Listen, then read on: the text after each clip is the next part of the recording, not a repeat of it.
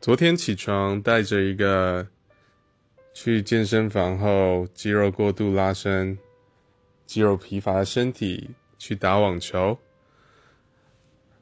一出门就找到 WeMo，竖起大拇指。